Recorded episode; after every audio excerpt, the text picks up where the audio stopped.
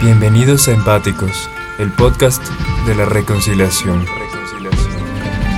Espacio promotor de acciones de paz.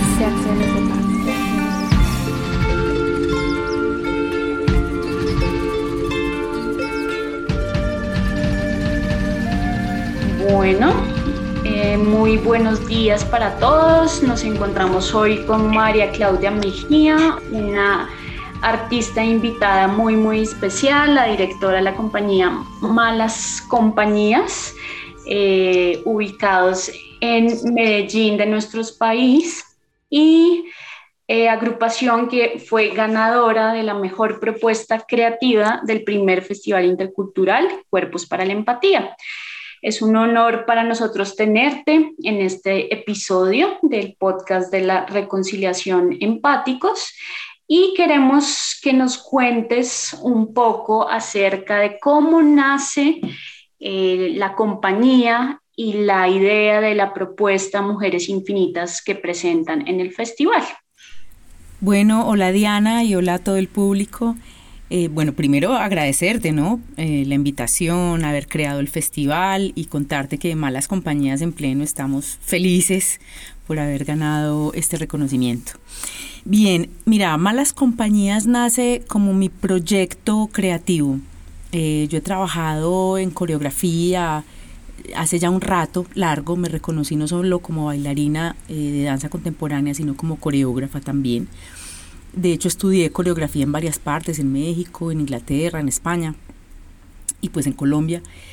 Pero eh, hace unos 8 o 9 años decidí armar algo más que María Claudia haciendo coreografía, sino armar un grupo con gente, con bailarines y bailarinas, eh, creativos, eh, dispuestos también a, a apostarle a la idea, a mi idea de lo que es la danza, de lo que es la coreografía.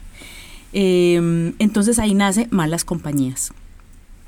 Em, y a partir de ese nacimiento, pues como dice un José Ricardo Alzate, que es el productor de Malas Compañías, mi vida personal se cruza, o, mis inquietudes como artista o, eh, personal se cruza con la vida de Malas Compañías. Pues sí, ¿cierto? Es básicamente el universo que yo he creado para desarrollar lo que creo que es el arte en clave de danza.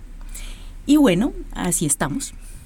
Muchas gracias por esa introducción de tu trabajo y esa visión que tienes con malas compañías. Eh, y de verdad para nosotros fue muy grato tenerlos eh, como representantes de propuesta de una visión muy innovadora eh, que se le hace a la danza hoy en día en nuestro país, ¿no? Como de transmitir unos contenidos que no solo se quedan en lo estético, en el contenido, en lo técnico, sino que también tiene una propuesta eh, conceptual muy interesante. Háblanos un poquito sobre esa idea de mujeres infinitas, cómo surge. Hay varias, digamos, corrientes que confluyen en este río que finalmente se llama Mujeres Infinitas. Mm, el primer detonante fue eh, justamente el 2020, año de la pandemia.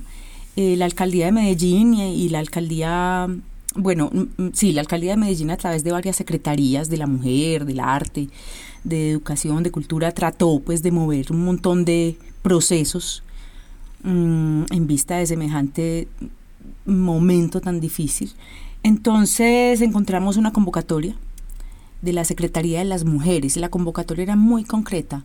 Eh, un video danza o un video arte que hable de qué estamos haciendo las mujeres en pandemia y cómo podemos tocar la sociedad a partir de eso. Eh, debía tener además tres mujeres actrices y tres bailarinas. Entonces, con el equipo empezamos a conversar esa idea y a pensar, bueno, ¿cuál es nuestra realidad? O sea, ¿cierto? Em, muchas mujeres eh, están en sus casas, digamos, atendiendo a su familia, viviendo ese encierro, en ese momento estábamos todos encerrados, pero necesariamente les toca salir a conseguir el pan de cada día. Pusimos como ejemplo, tuvimos como ejemplo eh, a la organización Putamente Poderosas, que son muy amigas nuestras. De hecho, la, la vestuarista del, del, del, video se llama Melisa Turo y es la directora de la organización. Y Melisa y todo su equipo eh, nos contaban, las prostitutas, por ejemplo, del, del centro, no tienen ninguna otra opción que salir a trabajar. No hay más remedio. No importa eh, si se, les, les, toca correr porque viene la policía, si se tienen que, eh, en vez de ganarse, no sé, voy a decir cualquier cifra, 100 mil pesos al día, se van a ganar 10 mil, pero les toca, no hay más remedio porque no hay una un plan de contingencia eh, que de verdad funcione y, y, que nos pueda tener a hombres y mujeres en la casa tranquilos esperando a que esto pase. También eso lo conectamos con un proceso que, llevamos hace rato que se llama persistencia. Yo digo proceso porque pues es una obra, es una obra que creamos en el 2019, una obra en espacios no convencionales. Mm, eh, nos la ganamos gracias a una beca de residencia artística en el Museo Casa de la Memoria y habla de cómo las mujeres que buscan a sus seres desaparecidos, a sus seres queridos, amados, desaparecidos, desde la soledad o desde la, el, sí, desde el espacio íntimo y privado de su casa, a partir de una noticia de esas, empiezan a salir y empiezan a juntarse, empiezan a buscar ayuda o a saber que alguien sabe o etcétera. Y los colectivos de mujeres que buscan a sus desaparecidos poco a poco, lentamente, han hecho un, un gran colectivo mundial muy fuerte, que se hacen oír, que se ayudan entre ellas. Y por eso hablamos de las madres de Soacha, de las madres de la Plaza de Mayo en Argentina, de las madres de la Iglesia de la Candelaria en Medellín, etcétera. Entonces dijimos, sí, nosotras siempre estamos buscándonos para apoyarnos. Y eso nos importa mucho porque además mmm, cuando vemos la imagen de la mujer en los medios masivos de comunicación comunes, corrientes y capitalistas, digamos en las telenovelas, vemos a las mujeres, un, modelo de mujer, entre comillas, que se supone pelea con otras mujeres por, por un hombre generalmente, por un puesto generalmente, y resulta que no. O por lo menos nosotras no somos así. Y las mujeres que entrevistamos y las mujeres que conocemos y las mujeres que nos inspiraron no son así. Al contrario, nos o sea, nos toca profundamente lo que está pasando con otras mujeres. Eh, por ejemplo, el, el, la investigación que hicimos sobre los desaparecidos. Claro, todas las mujeres de Medellín de mi edad, yo tengo, voy a cumplir 50 años, tenemos una historia de un amigo o de un eh, pariente o de un cercano que ha sido o desaparecido o secuestrado, etcétera. Pero cuando vemos a una mamá o a una hermana o a una esposa o a una hija y nos cuenta o vemos el, el video de su, de su testimonio, lo sentimos profundamente. Es que es como que nos pasara a todas y cada una. Y yo no sé si a ti te pasa, ahora que está afortunadamente eh, estallando y haciéndose visible eh, el doloroso, pues el doloroso mal de, que las mujeres somos usadas, eh, abusadas sexualmente por los jefes, por los directores de las compañías, etcétera, etcétera. Eh, hablando, por ejemplo, desde el Me Too en adelante, todas decíamos, yo escucho que a una mujer la abusaron sexualmente y siento que fue a mí. Entonces, esa es una reflexión que estamos trabajando muchísimo en malas compañías como y como principio de sororidad, como principio de ayuda y como lo que encontramos en esta investigación que hicimos para persistencia y que continuó para Mujeres Infinitas. Entonces, tomando los elementos que la convocatoria nos ofrecía, ¿cierto? Nos ofreció el equipo de videobase, un equipo maravilloso. Yo pues después de trabajar un videodanza con, con, con, eh, así como te estoy hablando, ¿no? Con el celular y con, con el iPad, de pronto me encontré con tremendo equipo de gente y, y, cámaras y tales. Entonces, eh, eso nos ofrecía, armamos esa, esa idea y ese concepto y lo ganamos. Así que de un momento para otro eh, estábamos grabando, eh, todo el mundo con tapabocas, grabando en un parque de Medellín que es precioso, el Parque de la Floresta, y en em, la casa de Estamos Listas, el movimiento político femenino. Eh, eso fue. fue un aprendizaje rápido, eh, sobre todo, pues yo nunca había contemplado el videodanza como un vehículo de expresión. Pero en ese año no hice solo uno, hice dos, porque, pues, porque aparecieron posibilidades de seguir trabajando así. Yo antes había hecho uno hace mucho rato con el Museo eh, de Antioquia, se llama Fría Mañana, está en Vimeo público, pero nunca me lo había planteado como una línea. Y bueno, Mujeres Infinitas literalmente me sacó de la casa de su mano y nos puso a trabajar, me puso a trabajar, nos puso a trabajar en la calle y en video. Bueno, Malas Compañías y Mujeres Infinitas, una apuesta muy especial para recrear esa realidad de las mujeres en pandemia, las mujeres colombianas, las mujeres que tienen una cotidianidad que no es la que vemos en los medios masivos, ¿no? Sino son realidades de verdad mm. que nos llegan, ¿no? Que nos llegan al alma.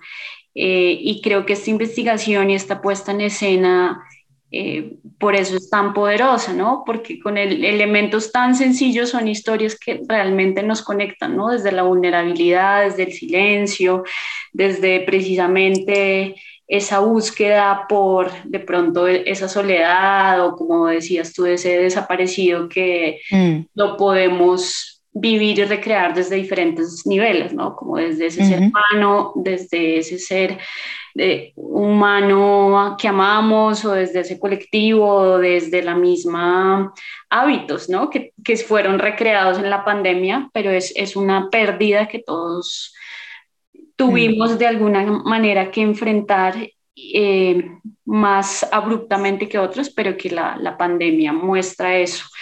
Entonces, me encanta el mensaje que crean, me encanta cómo lo pones de, cómo se transforma esta soledad también en colectivos poderosos, ¿no? De, Gracias, sí. De llevar un mensaje eh, y, así, y así se siente y se ve. Cuéntanos un poquito más sobre precisamente el, porque cuando hablamos de la pandemia, hay veces nos quedamos mucho en las limitaciones, ¿no? Y por es lo mismo estar en un proceso creativo eh, con el cuerpo cuando estamos en contacto, allá trabajarlo desde estos medios, ¿no? Eh, pero cómo fue enfrentarse a la cámara, a este nuevo equipo que tú dices, como bueno, de pronto estábamos ya eh, de un momento a otro con un equipo súper técnico y es también ciertas posibilidades creativas de otros lugares. ¿Cómo lo vivieron metodológicamente hablando? Bueno, yo tuve que recurrir a mis conocimientos como comunicadora social y periodista. Estudié eh, esa carrera en la Universidad de Antioquia el siglo pasado. Ahora ya no se llama así, Em, y también apoyarme muchísimo en el equipo a nivel técnico, hablando pues ya eh, del video propiamente, del equipo de video base. Entonces yo tenía como un, realizador eh, amigo, eh, David Ortiz, un, hombre encantador y sumamente sensible, que confesaba que él no sabía nada de danza, pero que, o sea, pero que estaba abierto a lo que fuera. Eso por un lado. Entonces eso me hizo sentir muy segura, ¿cierto? Porque lo, que primero hay que hacer es, como en todo, una reunión de planeación, una reunión de, reunión de conocerse. Yo tenía eh, mucho susto porque, claro, hay que hacer una escaleta, digamos, toda esta, todo este eh, andamiaje previo que tiene que tener un video y que yo, o sea, es parte de por qué no había pensado nunca en el video de danza. A mí se me había olvidado, por supuesto, perdón, se me había olvidado, por supuesto, que era una escaleta, cómo se hacía. Entonces, cuando me gané el video y me llaman y me dicen, bueno, entonces esperamos tu escaleta para pasado mañana. ¿Qué? O sea, cálmense. Ustedes le dieron el premio a una coreógrafa, no a una audiovisual. Pero lo lindo es que justamente Video Base y, y sobre todo David estuvieron conmigo para crear todo eso. ¿cierto? Para ayudarme, para explicarme. Y pues bueno, ahora en, buscas en internet escaleta y ya está muy claro lo que hay que hacer. Em, y eh, lo primero fue también, además de sentarme con David, mm, consultarle todas mis dudas, decirle, David, yo hace, o sea, yo me gradué de la universidad hace mil años, em, ta, ta, ta, todo esto que ya, ya te he contado, que hacía mucho rato ni siquiera le hacía clic a una cámara diferente a la del celular. Entonces eh, nos fuimos, le fui como contando de la manera más sencilla la historia, cómo me lo imaginaba, y le fui contando cómo lo que ellos traducen en imágenes, nosotros lo traducimos en el cuerpo. Y otra cosa más, y es que a mí, mi fascinación, entre otras cosas, es la danza en espacios no convencionales. Y esto implicaba eso, ¿cierto? Exactamente. Y también explicarle a él que la danza, que el video danza es diferente a eh, registrar danza, ¿cierto? Una cosa es que yo ponga la cámara en plano general y empiecen a bailar en el escenario. Eso es una cosa muy distinta. Otra cosa es cómo el lenguaje del video y el lenguaje de la coreografía se unen. Yo le explicaba como, mira, bueno, claro que yo también estudié, voy a hacer un paréntesis, estudié videodanza, uno, una de las materias de mi, de mi máster que hice en en prácticas artísticas contemporáneas en España fue videodanza, pero de una manera mucho más conceptual y como te digo, fue como un seminario muy bacano, tan, lo pasé, lo hice, actué más, casi nunca estuve detrás de las cámaras sino actuando, entonces es otro asunto, es como cosas que uno dice, bueno, yo estudio esto porque me parece bacano y pues para pasar el semestre y todo, pero no es lo que me, me impulse a crear, pero aquí sí fue como, bueno, esta es, sí, esto es y, y asumamos lo rico. Entonces, claro, a la conclusión que llegamos es la cámara es otro bailarín o es otra bailarina. La cámara es otra bailarina. Y además, la edición es coreografía. Cuando yo me enfrenté a la edición, no, ya en este estaba un poquito más, más tranquilita porque antes nos había tocado hacer otro video que se llama Cotidianas y Rituales. Fue también una convocatoria muy bonita de los festivales San Ignacio y, Festival eh, de Teatro de Manizales, pero este sí fue hecho a punta de celular, o sea, esa era no solo la condición, sino que no había otra manera.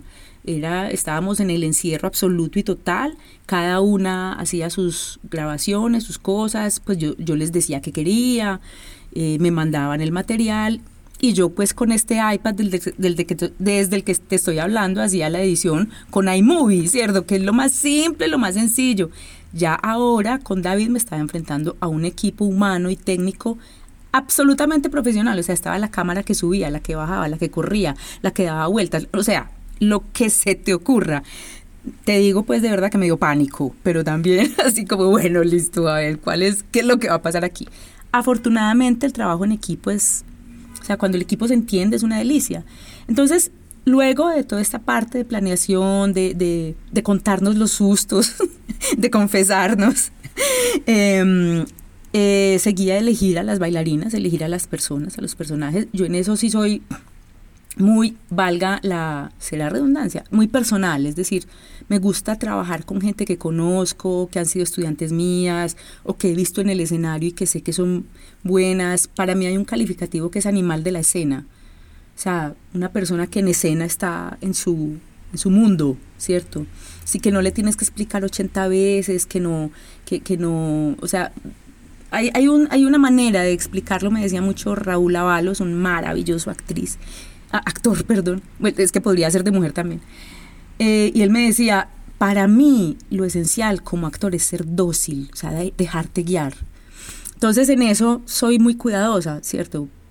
Porque me gusta estar con gente que si yo le indico un camino, lo explore, que si yo le, le pido un reto, lo haga, ¿cierto?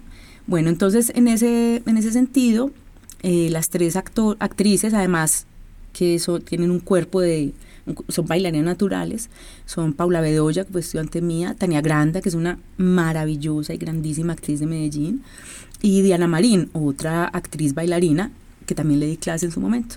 Y las tres bailarinas, pues las tres en ese momento de malas compañías. Gabriela Giraldo, Laura eh, Mejía y quién se me ah no y sí Laura Diana ay espérate que se me olvidó me va a matar Catalina Catalina Piedradita entonces Laura Catalina y Gabriela las tres bailarinas que son hermosas pues y también tienen una calidad interpretativa eh, más allá del movimiento y las, las actrices al contrario. Entonces, en esa dificultad de podernos encontrar, acuérdate que en ese momento no nos podíamos encontrar más de dos personas en una casa, todo el asunto, lo que hice fue eh, y también en aras de la velocidad que requiere la grabación, ¿no? O sea, no es que eh, para hacer un video te den un mes todos los días de exploración. No, no, son tres días de ensayo, perdón, tres días de grabación y para eso usted resuelva para estar súper listo. Entonces lo que hice fue primero investigar los espacios que me gustaban, que, me, que quería, que quería mm, trabajar, o sea, la casa y los espacios no convencionales, ¿cierto? La calle, porque como ves, eh, todo el video empieza en una casa, cada una está en un lugar, digamos, en su oficina, en su estudio, porque está la médica, está la científica, ta, ta, ta. Y de ahí salen a la calle, atraviesan la ciudad y se encuentran digamos, la metáfora de la danza de estamos trabajando juntos, estamos bailando juntas. Entonces, eh, primero, antes que citar a cualquier persona, me fui a, a, caminar esos espacios, a mirar lo que más me gustaba, a tomar notas, a tomar fotografías. Entonces ya lo tenía muy claro qué era lo que quería. Cuando armé la escaleta, ya entendiendo que era una escaleta, ya tenía muy claro, pues fue lo más claro posible. Em, y bueno, y, es la, lógica del trabajo también es la misma lógica de la coreografía. Es decir, si vamos a ensayar y somos un equipo de 10 personas, 10 bailarines, eh, y hay solistas y hay duetos, empiezas por ensayar la mayor cantidad de gente, luego menos, hasta el solista, ta, ta, ta. Así me explico, como tratando de no hacer perderle tiempo a las personas. Mm, bueno, eh, y los ensayos también fueron así. Los ensayos y la creación de la coreografía también fue así. Eh, durante dos días cité a las bailarinas cada una dos horas un día, dos horas otro día para ir creando su personaje y una coreografía común. La coreografía común lo más sencilla posible y sobre todo que, que permitiera que la cámara pasara pues que no se ganara una patada o que no fueran elementos tan, tan, tan raros o tan poco precisos que la cámara no los pudiera coger. Eh, eso fue el, el, pre, ¿no? Eso fue el, pre, la metodología de trabajo, pues diría yo que la podría resumir de esa manera. Y lo otro es que los dos días de grabación eh, para todas fueran un goce, fueran un, fueran un, un, juego, una delicia. Hicimos un equipo muy divertido. Por primera vez en mi vida tuve un productor de campo. que eso pues, tener un, pues digamos, para una compañía en cualquier parte del mundo, del primer mundo, seguramente eso es lo más normal del mundo. Para mí, jamás. Un productor de campo. Si yo decía, ve, tengo hambre, voy a comprar un sándwich, la productora de campo decía, no, no, no, espere, yo traigo, no, no, usted se embobó, yo soy la productora. O sea, ese tener una mano derecha que te asiste en todo lo que necesitas es una maravilla que nos trae el trabajar con un equipo profesional de video. Bien, eso fue, digamos, esta parte de preproducción, de producción, es decir, los dos días de campo eh, en, en, estos lugares de Medellín que te cuento, que por supuesto cuando estábamos juntas y al aire libre, pues había, tuvimos que integrar el tapabocas como parte del vestuario, porque eso era una, un poco un contradictorio, pero tocaba así porque la plata la daba la alcaldía de Medellín. O sea. Entonces, claro, una institución eh, pública, no gubernamental, pues no puede decir, le dimos esta plata a esta gente para que en 2020 aparezca sin tapabocas. Eso fue una discusión larguísima, ¿qué hacemos? ¿No hacemos? ¿Nos revelamos? Finalmente la vestuarista consiguió unos tapabocas preciosos. Bueno, por eso los vestuaristas son lo que son. Y, y, también sin, sin, eh, sin pensarlo, sin quererlo, ese tapabocas adentro y afuera, o sea, en las imágenes cogió una importancia clave. Digamos que fue como un accesorio, no accesorio, como un elemento coreográfico importante. Ya luego, eh, pues la edición para mí fue muy, muy difícil, afortunadamente también bien asistida, pues con un editor de, de video base muy profesional y todo el asunto, pero que tampoco sabía de danza, entonces lo que yo siempre hago primero es conversar con ellos. Bueno, miren, esto es la danza contemporánea, de esto estamos hablando. Le muestro este videito de malas compañías o de otra compañía para que más o menos entienda. Y una de las cosas que siempre expliqué a, a David, al realizador y al editor es, nosotros no trabajamos con el lenguaje tradicional de un audiovisual. Es decir, o por lo menos yo como coreógrafa, me puedo permitir un salto de eje, me puedo permitir lo que en el lenguaje audiovisual narrativo tradicional se considera un error, pero para mí no, porque estoy haciendo coreografía, ¿cierto? ese concepto que digamos para nosotras las bailarinas es como tan claro, ¿cierto? O eso creo yo. Pues claro, para un audiovisual no, porque el lenguaje audiovisual narrativo, argumental o documental tiene unas reglas muy claras, ¿cierto? Si entraste por la izquierda, salís por la derecha, pues como todo ese tipo de cosas, que no haya un salto de eje, que si tenías la mano así, va a volver a empezar con la mano así, pero coreográficamente yo puedo empezar con la mano así y en el siguiente toma no tener mano, ¿cierto? Y ahí entendí también cómo la edición es la segunda coreografía. Me pareció precioso, pues. Y debo confesar que esa esa mm, experiencia me dejó endulzada para seguir haciendo videodanza. Maravilloso, María Claudia, por tu relato tan detallado y cautivador, ¿no? La cámara como otra bailarina y la edición como esa segunda coreografía, eh, una manera muy poética de poner esos retos que nos trajo la pandemia y para todos que nos enfrentamos de pronto a hacer videodanza o utilizar sí. recursos. Eh, pero me parece bellísimo cómo lo relatas, cómo se hace un énfasis también en el goce, ¿no? Y en el error, en el error también como una posibilidad creativa, que es algo que muchas veces eh, para cualquier artista es como algo que lo tenemos por allá, ¿no? Sí, no, a mí me encanta. Sí. a mí me encanta.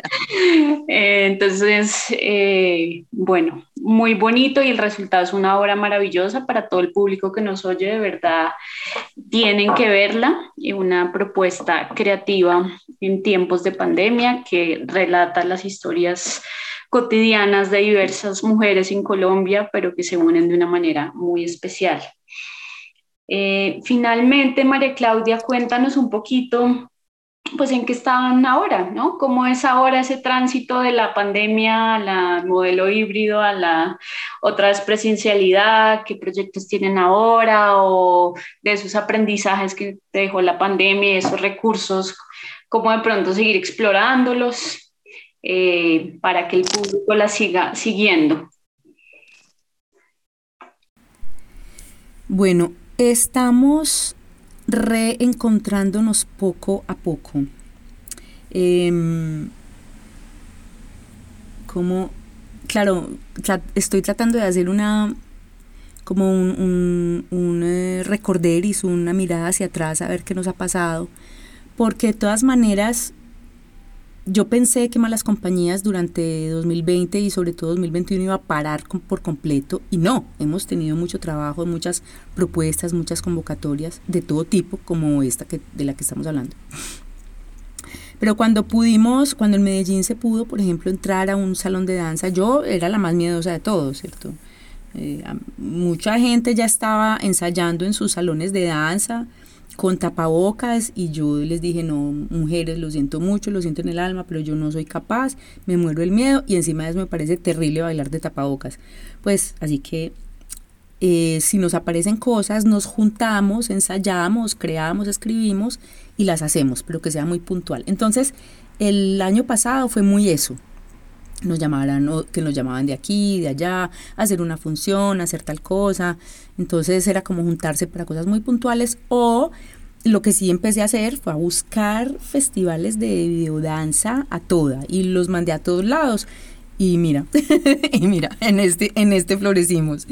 Eh, otro de Brasil, el IMARP, nos, nos, nos convocó también y también el Festival mm, Imagen en Movimiento que se hace en Bogotá. Bueno, entonces el regreso este año, que este año dije, bueno, este año sí, vamos a bailar otra vez. Eh, eh, en esa cosa deliciosa que nos gusta de vernos por lo menos tres o cuatro días a la semana, cuatro horas y bailar y entrenar y improvisar. Entonces este año lo permití eh, y fuimos poco a poco entrando, poco a poco entrando, pero sin duda aquí hay una reflexión muy personal. Los cuerpos vienen diferente, venimos diferente. Entonces empezaron como viejas lesiones a aparecer, a mí en un codo, a otra de las bailarinas en una rodilla, a otras bailarinas tuvo una caída fuerte y se hizo un esguince.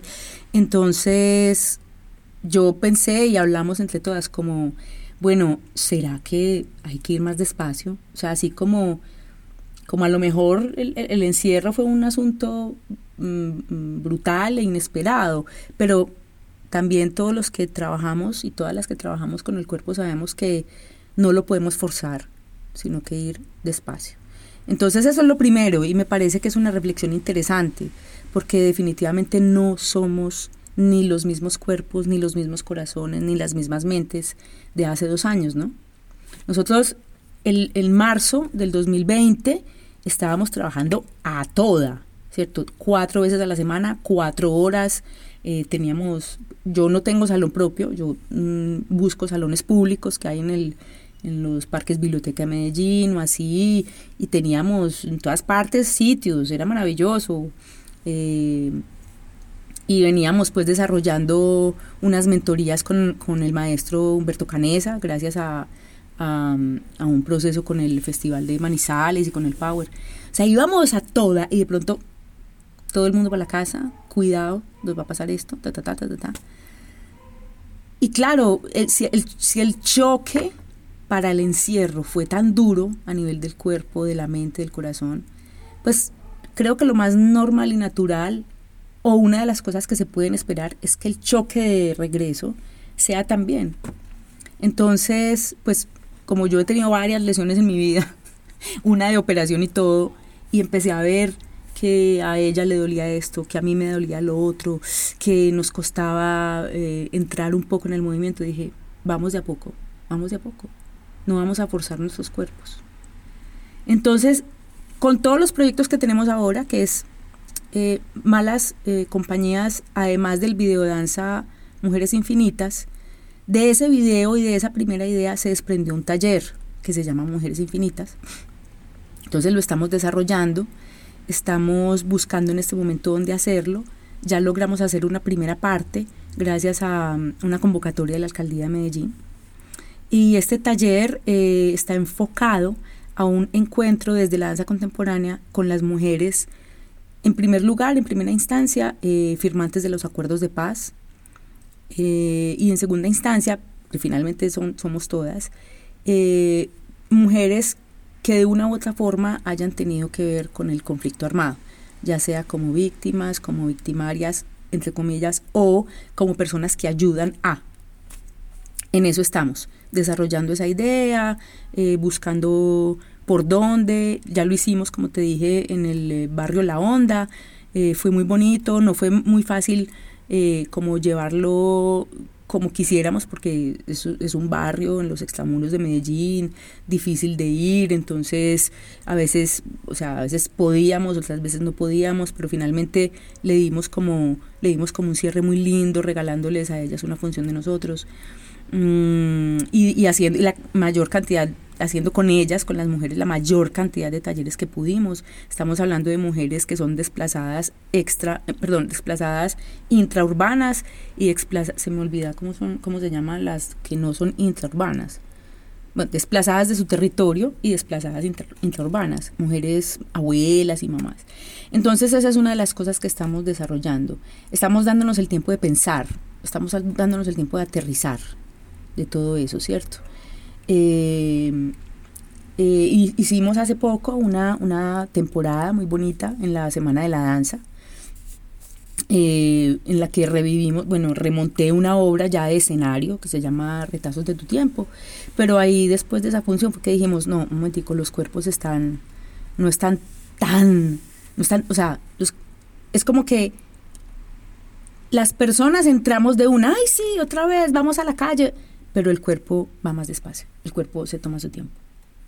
Entonces, esa es una reflexión en la que estamos.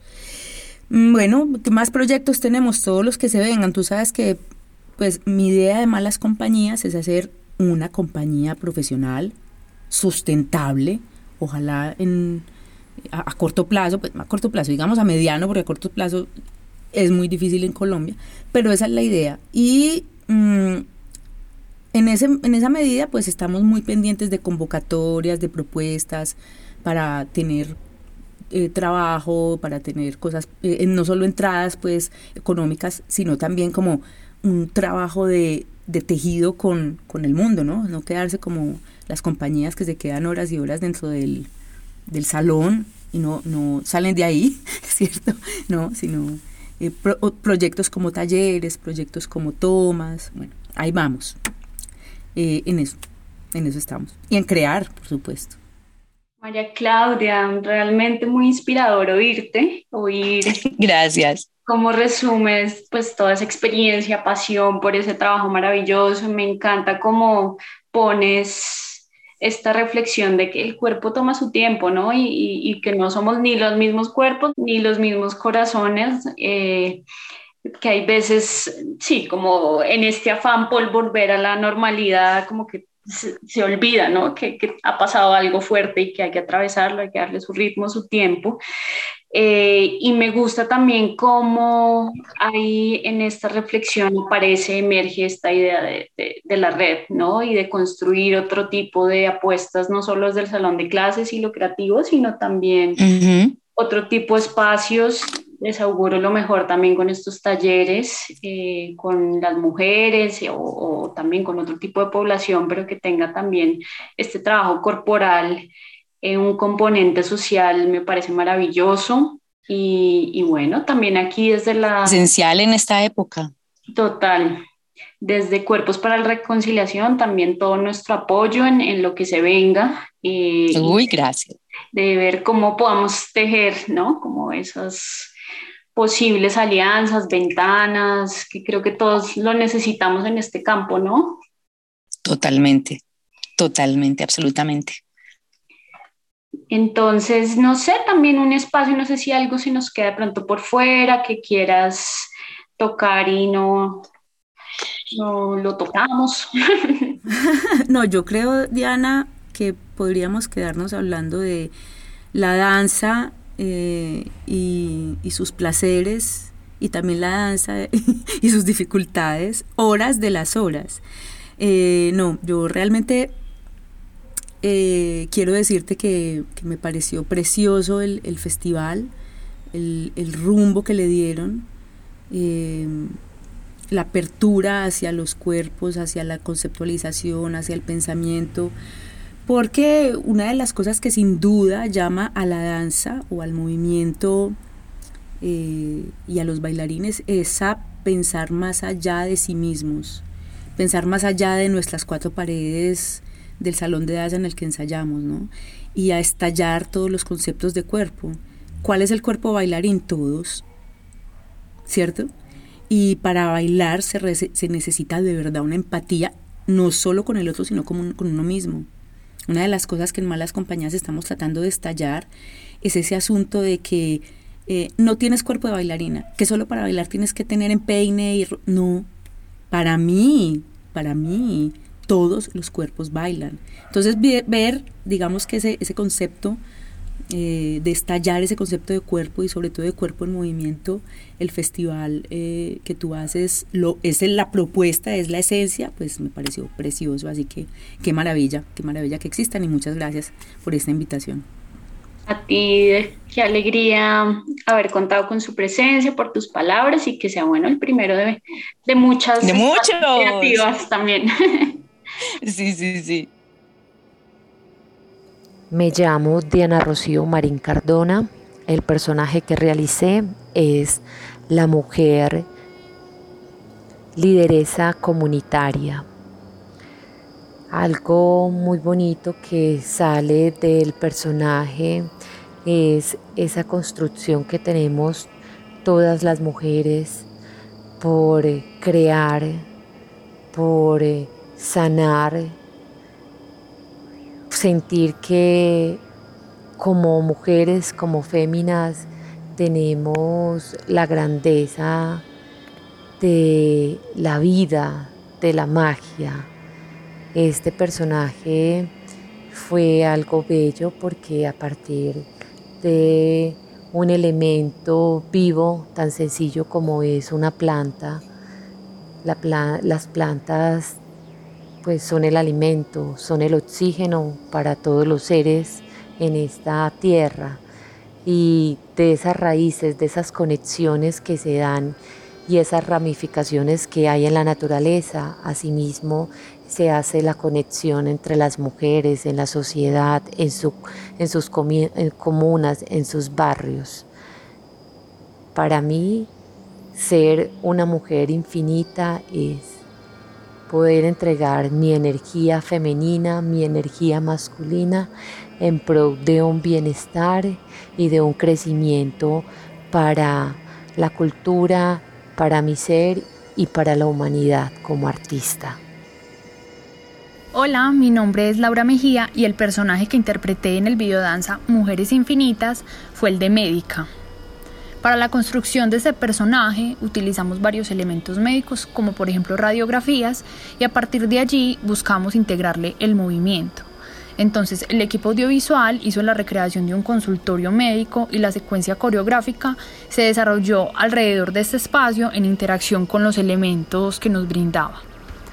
Ya para el momento de las coreografías grupales, uno de los sentimientos que traté de tener presente en mi construcción de personaje fue la sororidad para lograr evidenciar los lazos que se pueden formar entre mujeres diversas, de diversas profesiones, diversas vocaciones. Y ya a modo personal, interpretar el personaje de médica fue muy lindo para mí porque primero estábamos todavía en plena pandemia casi que Mujeres Infinitas fue el primer proyecto que logramos hacer después de salir del encierro estricto. Y segundo, tengo una prima que es médica y que justamente estuvo trabajando en UCI COVID durante todo este tiempo. Y me pareció una especie de homenaje que le pude hacer a ella y a más mujeres médicas que se enfrentan a esto todos los días. Yo soy Tania Granda Vallejo, y me correspondió hacer el personaje de la profesora. Como actriz y creadora teatral, digamos, tuve un acercamiento desde lo que nosotros llamamos como la línea géstica del personaje, que fue a partir como de eh, encontrar en nosotros esa profesora, que además somos profesoras, nos tocó realizar además nuestros cursos en pandemia, en la virtualidad, entonces nos tocó recurrir a esas imágenes y a esa géstica propia que debimos desarrollar en ese, ante la pantalla en ese periodo de la pandemia. Eh, también la construcción géstica se alimentó de las coreografías que creábamos con las ideas que traía la maestra María Claudia y las demás compañeras y también en la sinergia eh, y la creación colectiva con las otras compañeras en los distintos espacios que se nos proponían que era un poco como la premisa de Mujeres Infinitas, como las mujeres no nos detenemos, podemos seguir creando y construyendo aprendizajes eh, desde el compartir de saberes y la construcción colectiva de saberes aún desde el encierro y el confinamiento porque nuestra capacidad creadora no se detiene, no tiene límites. Entonces era un poco como la premisa de que aún tras las eh, diferentes, las paredes que se nos presentaban, podíamos seguir construyendo juntas, eh, bien sea en la casa, eh, en el estudio, en la pantalla. Eh, debo dar las gracias al equipo, a la maestra María Claudia por esta bonita experiencia de compartir desde la fuerza femenina eh, de esas mujeres infinitas. Muchas gracias. Videodanza Mujeres Infinitas. Mi nombre es Paula Andrea Bedoya, artista de la ciudad. Mi personaje, la mujer que representa a la ciencia, a las investigadoras, a las apasionadas por esta profesión. ¿Cómo lo construí? Paradójicamente a partir de mi padre, Gabriel Bedoya, genético molecular, investigador, y las mujeres que lo rodearon en su historia como hombre y sobre todo en su historia como investigador, porque fue su pasión. Y estas mujeres, en este medio tan patriarcal, tan masculino, se notaba el trabajo que tienen que hacer para demostrar que pueden y conseguir ese lugar de investigación, que son muy pocas las investigadoras en este país. El reconocimiento de la investigación en las mujeres tiene un porcentaje muy bajo comparado al de los hombres. Igual que el arte la ciencia en Colombia tiene poco apoyo. Así que este personaje está dedicado a estas mujeres que perseveran, que se pueden dar la posibilidad de vivir y habitar como investigadoras, con su amor y con su pasión. Y este video de Mujeres Infinitas, dirigido por María Claudia. Otro lugar donde el arte tiene que fortalecer el femenino, la sororidad. Y eso es lo que es este video de Mujeres Infinitas. Sororidad. Fortaleza. Mujeres diversas, apasionadas, creadoras, investigadoras, constructoras de sueños acompañantes de una sociedad, sensibles, seductoras, amorosas. Somos mujeres. Gracias infinitas por haber participado en este encuentro, en este movimiento de sororidad infinita. Eso es lo que somos. Somos la madre tierra que se prolonga y se construye con nuestro femenino.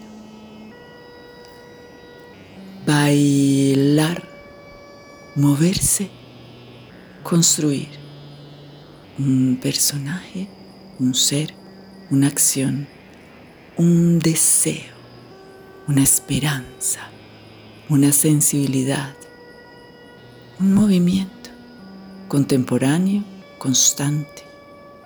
Creer en mi otro yo femenino, respetarlo, amarlo, acompañarnos como seres humanos, con amor, maternidad, sensibilidad y respeto.